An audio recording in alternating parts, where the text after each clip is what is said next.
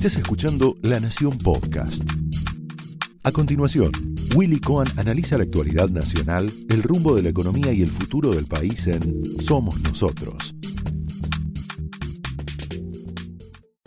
Señoras y señores, muy buenas noches. Bienvenidos a Somos Nosotros.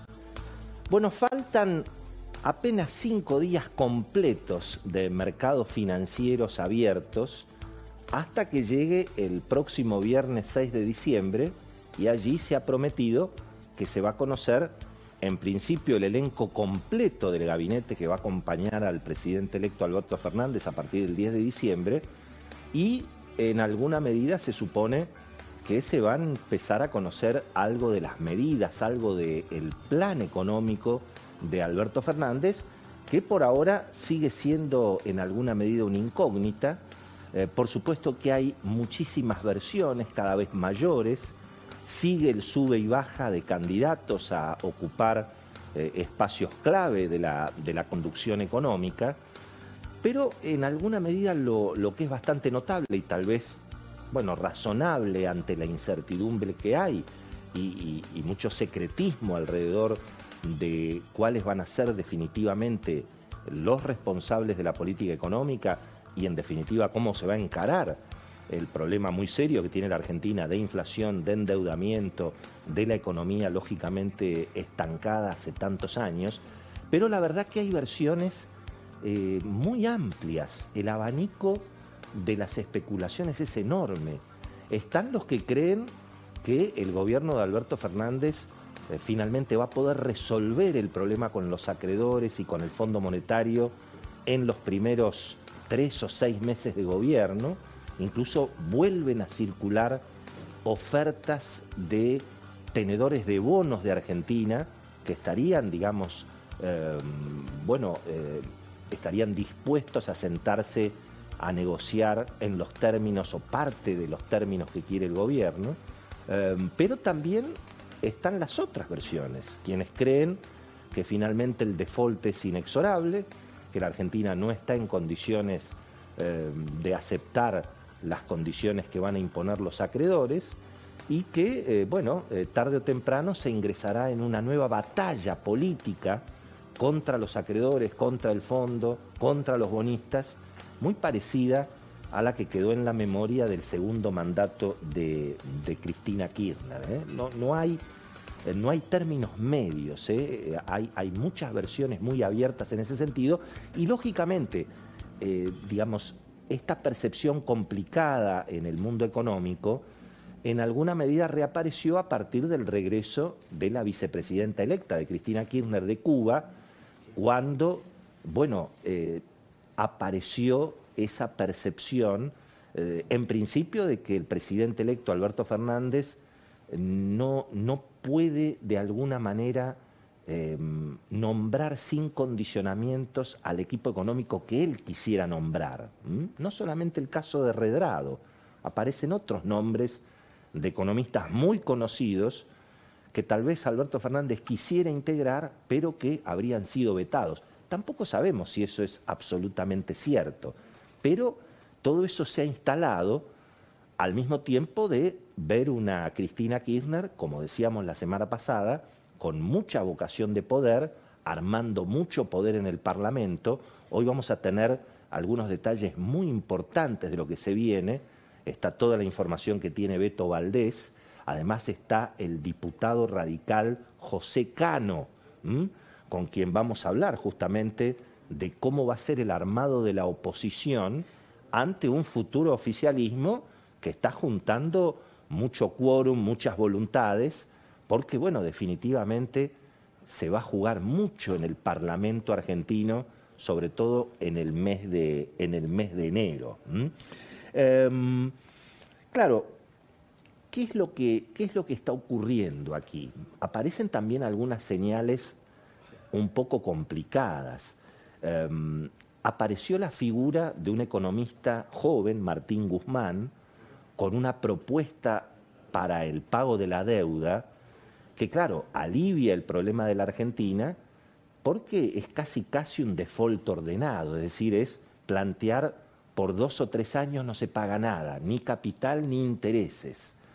Y al mismo tiempo Alberto Fernández ha dicho en las últimas horas, no necesitamos pedirle más plata al Fondo Monetario, necesitamos que nos dejen pagar.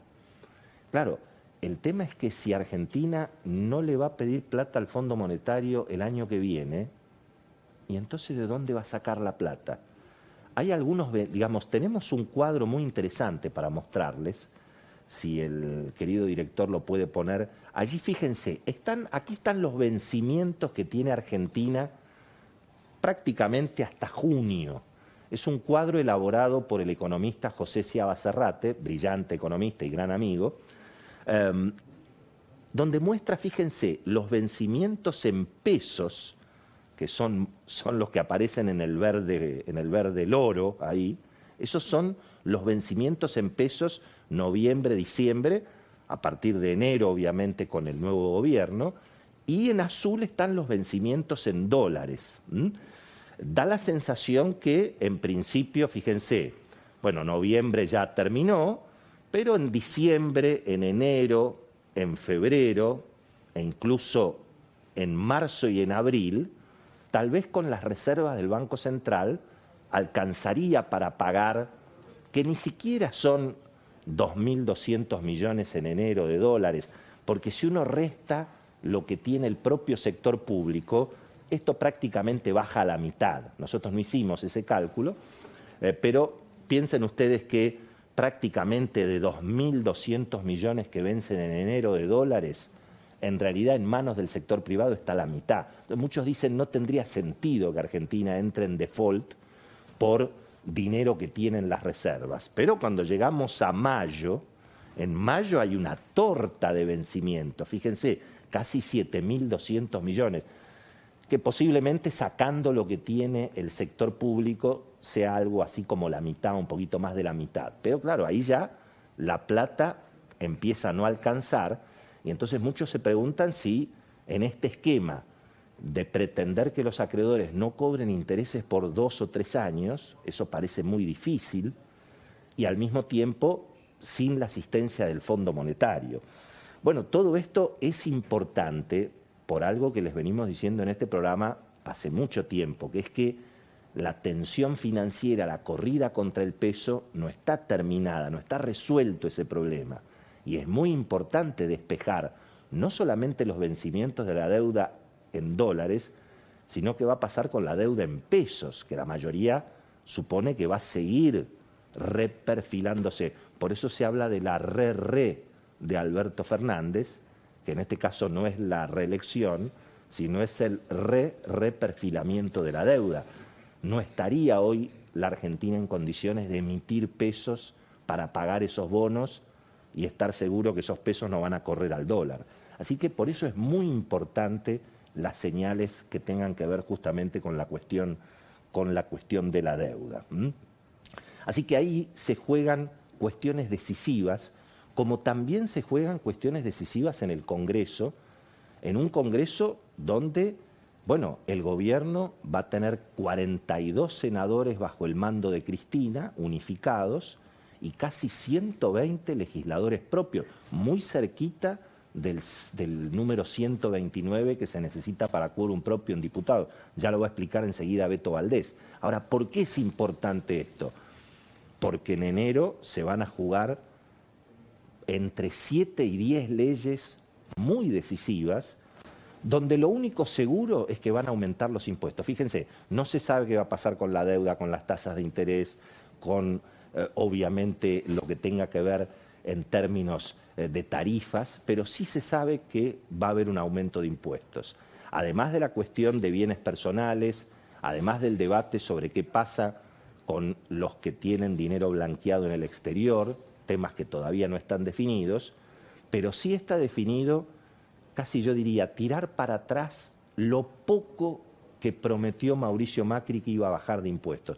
La famosa reforma impositiva eh, elaborada por el ministro Nicolás Dujovne, que no se pudo cumplir ni el primer año, pero que difícilmente se pueda cumplir ahora, porque en esa reforma están prometidas rebajas en las alícuotas del impuesto a las ganancias para el año que viene, rebajas que ya están rigiendo hoy en los aportes patronales para aliviar algunos sectores empresarios. Todo indica que eso se tira todo para atrás, que es muy probable que vuelvan a aumentar las alícuotas del impuesto a las ganancias, que se anulen las rebajas de aportes patronales para muchos sectores, tal vez se salvan las pymes, tal vez se salvan las economías regionales. Es muy probable también que haya un aumento en el impuesto de ingresos brutos. Se los contamos ya hace varias semanas, los gobernadores quieren repactar el pacto fiscal entre la nación y las provincias.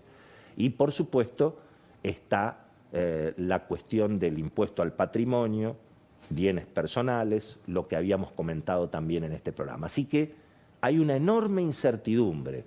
Lo que está claro es que el gobierno y particularmente Cristina van a tener un dominio importante del Parlamento y lo único seguro en la Argentina, como siempre, van a subir los impuestos. Esto fue Somos Nosotros, un podcast exclusivo de La Nación.